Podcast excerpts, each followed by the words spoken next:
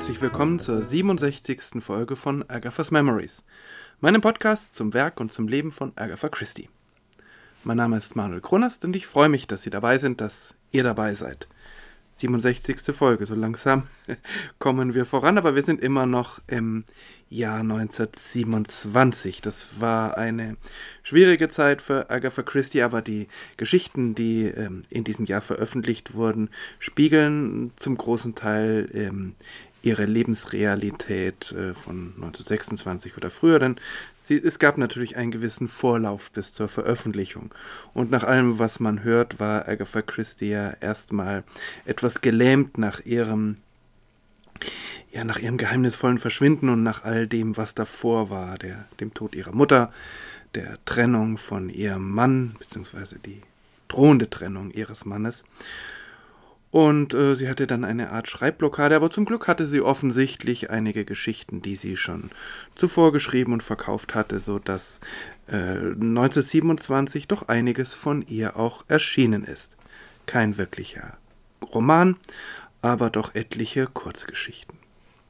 Viele Geschichten und auch viele Romane von Agatha Christie greifen das große Interesse der britischen Öffentlichkeit in den 20er und 30er Jahren an übernatürlichen Phänomenen auf.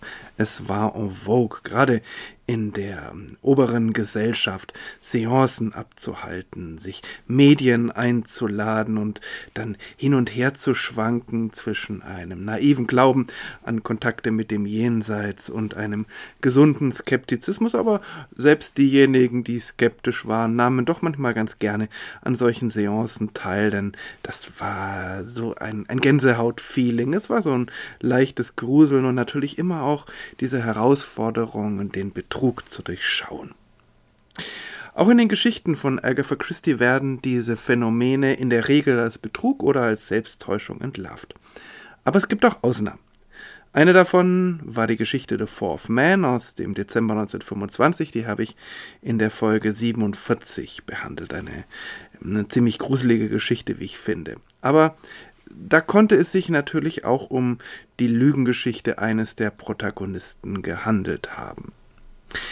Im März 1927 aber veröffentlicht Agatha Christie im Sovereign Magazine die Geschichte The Stolen Ghost, der gestohlene Geist.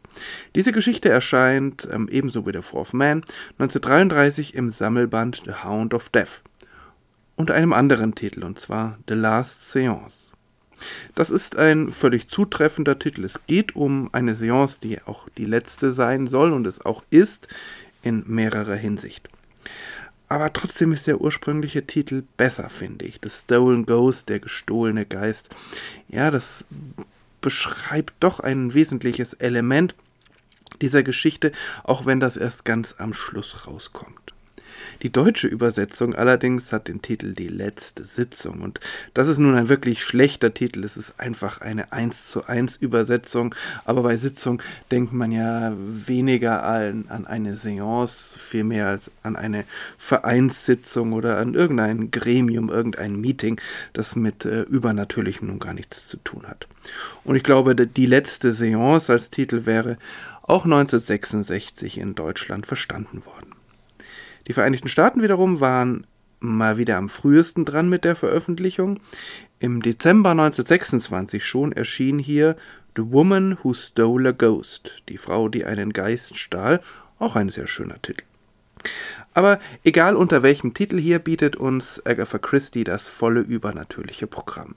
Und sie zeigt, dass nicht erst die Ghostbusters äh, eine ernsthafte wissenschaftliche Auseinandersetzung mit dem Phänomen des Ektoplasma beschreiben. In den 20ern und 30ern beschäftigten sich durchaus ernstzunehmende Wissenschaftlerinnen und Wissenschaftler mit übernatürlich, mit Spiritismus und auch mit dem Ektoplasma. Und Conan Doyle, der Schöpfer von Sherlock Holmes, war auch ein großer Anhänger des Spiritismus und hatte auch tatsächlich daran geglaubt, dass Kontakt mit dem Jenseits möglich ist. Äh, der Begriff Ektoplasma, der in dieser Kurzgeschichte eine sehr wichtige Rolle spielt, der wurde 1894 von dem französischen Mediziner Charles Richer geprägt. Das war ein ernstzunehmender Wissenschaftler. Er erhielt 1913 für seine Forschungen zur Anaphylaxie den Medizinnobelpreis und ähm, er brachte auch bahnbrechende Forschungen auf dem Gebiet der Immunologie und auf anderen äh, Bereichen der Medizin, von denen man heute sagen würde, immer noch, das sind ernstzunehmende und wichtige Forschungen. Aber nebenher ähm, beschäftigte er sich Zeit seines Lebens immer wieder mit paranormalen äh, Phänomenen. Aber für ihn waren das gar keine paranormale Phänomene, sondern äh, das Ektoplasma war auch Ausdruck eines sechsten Sinnes, den er besonders begabten Medien zuschrieb. Was ist nun also dieses Ektoplasma? Ähm, Wissenschaftler wie Richer waren der Meinung, dass es eine Substanz gab, die von besonders medial begabten Menschen aus dem Mund oder aus anderen Körperöffnungen ausgeatmet wurden und ähm, dieses Ektoplasma konnte dann nach manchen Deutungen von einem Geisterwesen benutzt werden, um äh, seinen äh, körperlosen äh, Körper, wenn man so will, seine körperlose Gestalt mit äh, etwas Materiellem zu bedecken. Dadurch wurde der Geist sichtbar und dadurch konnte der Geist auch äh, Dinge aufheben, er konnte sogar Menschen tätlich angreifen. Richer allerdings, der glaubte nicht an Geist, er glaubte nicht an ein Leben nach dem Tod und für ihn war es etwas völlig Innerweltliches, aber doch etwas sehr Reales, was eben mit, ähm, ja, mit dem Körper des Mediums zu tun hatte. Er stellte viele Untersuchungen äh, an und es stellte sich manchmal schon sehr schnell heraus und manchmal auch erst seit Jahren, dass er da regelmäßig von, ähm, von Medien, besonders das waren ja in der Regel Frauen, von denen einfach hinters Licht geführt worden und äh, ein sehr kluger Kopf, der offensichtlich sich leicht auch durch seinen Glauben an diese Dinge äh, aufs Glatteis führen ließ. Nun aber zu dieser Geschichte der Last Seance. Hier ist das übernatürliche Realität, ein Geist gewinnt Gestalt und die Folgen sind wirklich gruselig, wie so oft bei Agatha Christie ändert es auch hier in Tod und Wahnsinn. Die Geschichte hat nur vier handelnde Personen. Im Mittelpunkt steht das Medium Simone, die in äh, Paris schon seit vielen Jahren der Star der übernatürlichen Szene ist. Sie selbst äh, sieht sich allerdings mehr und mehr als Opfer ihrer eigenen Berühmtheit. Denn was während der Seancen passiert und das, wofür sie gefeiert wird, äh, davon hat sie keine Ahnung, daran kann sie sich nicht erinnern, aber es zehrt an ihr. Ihre Gesundheit wird schlechter, sie magert ab und sie möchte nun wirklich Schluss mit den Seancen machen. Dann ist da die Dienerin Elise, äh, Simons Dienerin. Elise glaubt als strenggläubige Katholikin eigentlich gar nicht an Geister aber sie weiß andererseits, dass Simone keine Betrügerin ist. Und so kommt sie schließlich widerstrebend zu dem Entschluss, dass die Geistererscheinungen real sein müssen. Weil sie ihre Arbeitgeberin liebt, ist sie einerseits glücklich, glücklich darüber, dass sie die Seancen aufgeben will, und andererseits hat sie Angst, dass die Geister Simon nicht werden gehen lassen. Eine zwiespältige Rolle spielt Raoul, der Verlobte Simons. Auf der einen Seite möchte er, dass sie mit den Seancen aufhört, weil er sieht, wie sie daran zugrunde geht. Auf der anderen Seite möchte er doch nicht, dass sie ganz aufhört, weil sie doch so ein begabtes Medium ist und weil die Seancen ihr und dann natürlich auch ihm nicht nur viel Geld bringen, sondern, das steht für ihn dann tatsächlich im Vordergrund, sondern dadurch werden ja auch Erkenntnisse für die paranormale Wissenschaft ähm, erbracht. Und für die Wissenschaft müsse man doch Opfer bringen, hält er seiner Verlobten vor. Raoul ist ein sehr differenziert gezeichneter Charakter und eine von so vielen Männergestalten Agathas, die nach außen ganz stark auftreten und dominant, aber eigentlich schwach sind.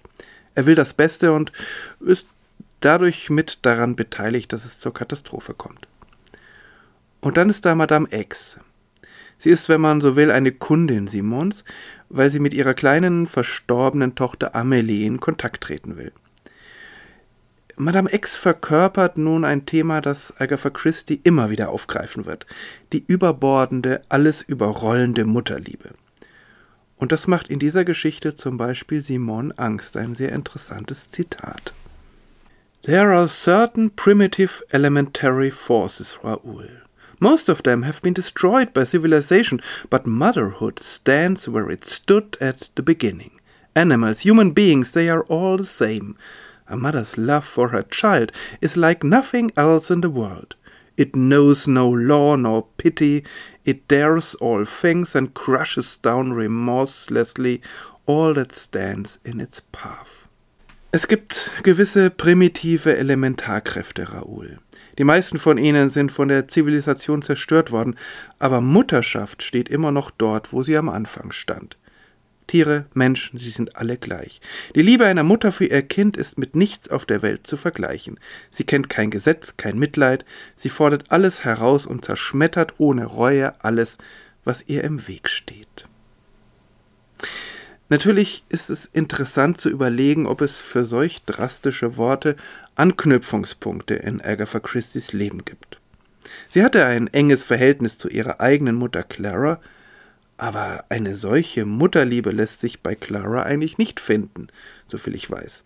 Dafür war sie zu sprunghaft an zu vielen anderen Dingen interessiert, als dass sie sich mit solcher eindimensionalen Vehemenz auf ihr Muttersein hätte konzentrieren können. Und Agatha Christie's Verhältnis zu ihrer eigenen Tochter Rosalind war ganz bewusst ganz anders, wie sie in ihrer Autobiografie schreibt. There is nothing more thrilling in this world, I think, than having a child that is yours and yet is mysteriously a stranger. You are the gate through which it came into the world, and you will be allowed to have charge of it for a period.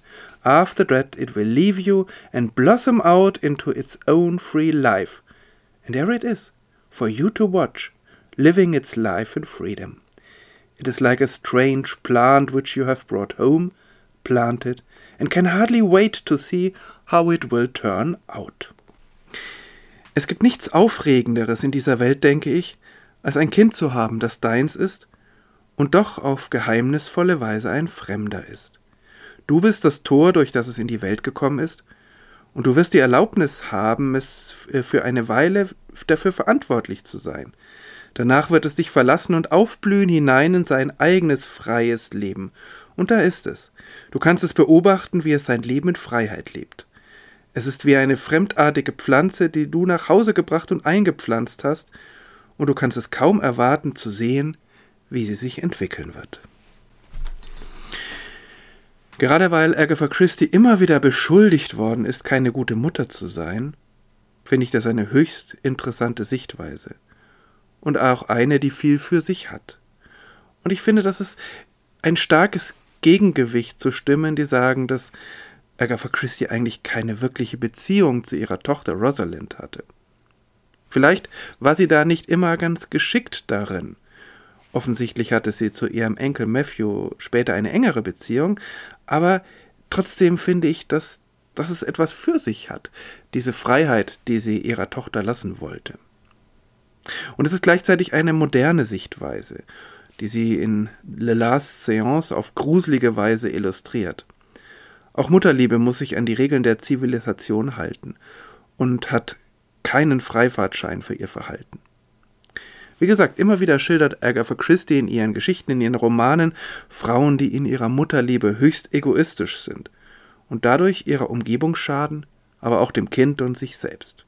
Vielleicht ist das auch eine Reaktion auf Vorwürfe ihrer Umgebung, sie sei keine gute Mutter.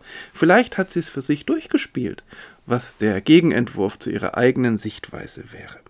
Ohne dass sie das jetzt tatsächlich selbst erlebt hätte oder dass sie äh, Mütter in ihrer näheren Umgebung gekannt hätte, die so waren. Aufs Ganze gesehen funktioniert The Last Seance sehr gut. Die Geschichte ist geradlinig und dicht beschrieben. Die Charakterisierung ist sparsam, aber wirkungsvoll und mehrdimensional. Das Übernatürliche wird hier nicht widerlegt. Es wird damit gespielt, so als eine Art von Was wäre wenn. Aber eigentlich ist auch das Übernatürliche hier nur eine etwas exotischere Verkleidung für Agatha Christie's eigene Überlegungen. Die Überlegungen zur Mutterliebe und auch zur Beziehung zwischen Simon und Raoul. Auch das ist eines ihrer immer wiederkehrenden Themen, Liebe und wie sie sich ausdrückt und was falsch verstandene Liebe auch kaputt machen kann. In der nächsten Folge geht es wieder um eine Geschichte mit Mr. Quinn, die vorletzte aus der Miniserie mit dem ungewöhnlichen Detektivduo. Aber das hatte ich beim letzten Mal ja auch schon angedeutet, dass die anderen Geschichten von 1927 bis jetzt deutlich interessanter sind Mal sehen, ob sich das mit der nächsten Mr. Quinn-Geschichte ändert. Bis dahin, vielen Dank fürs Zuhören und alles Gute.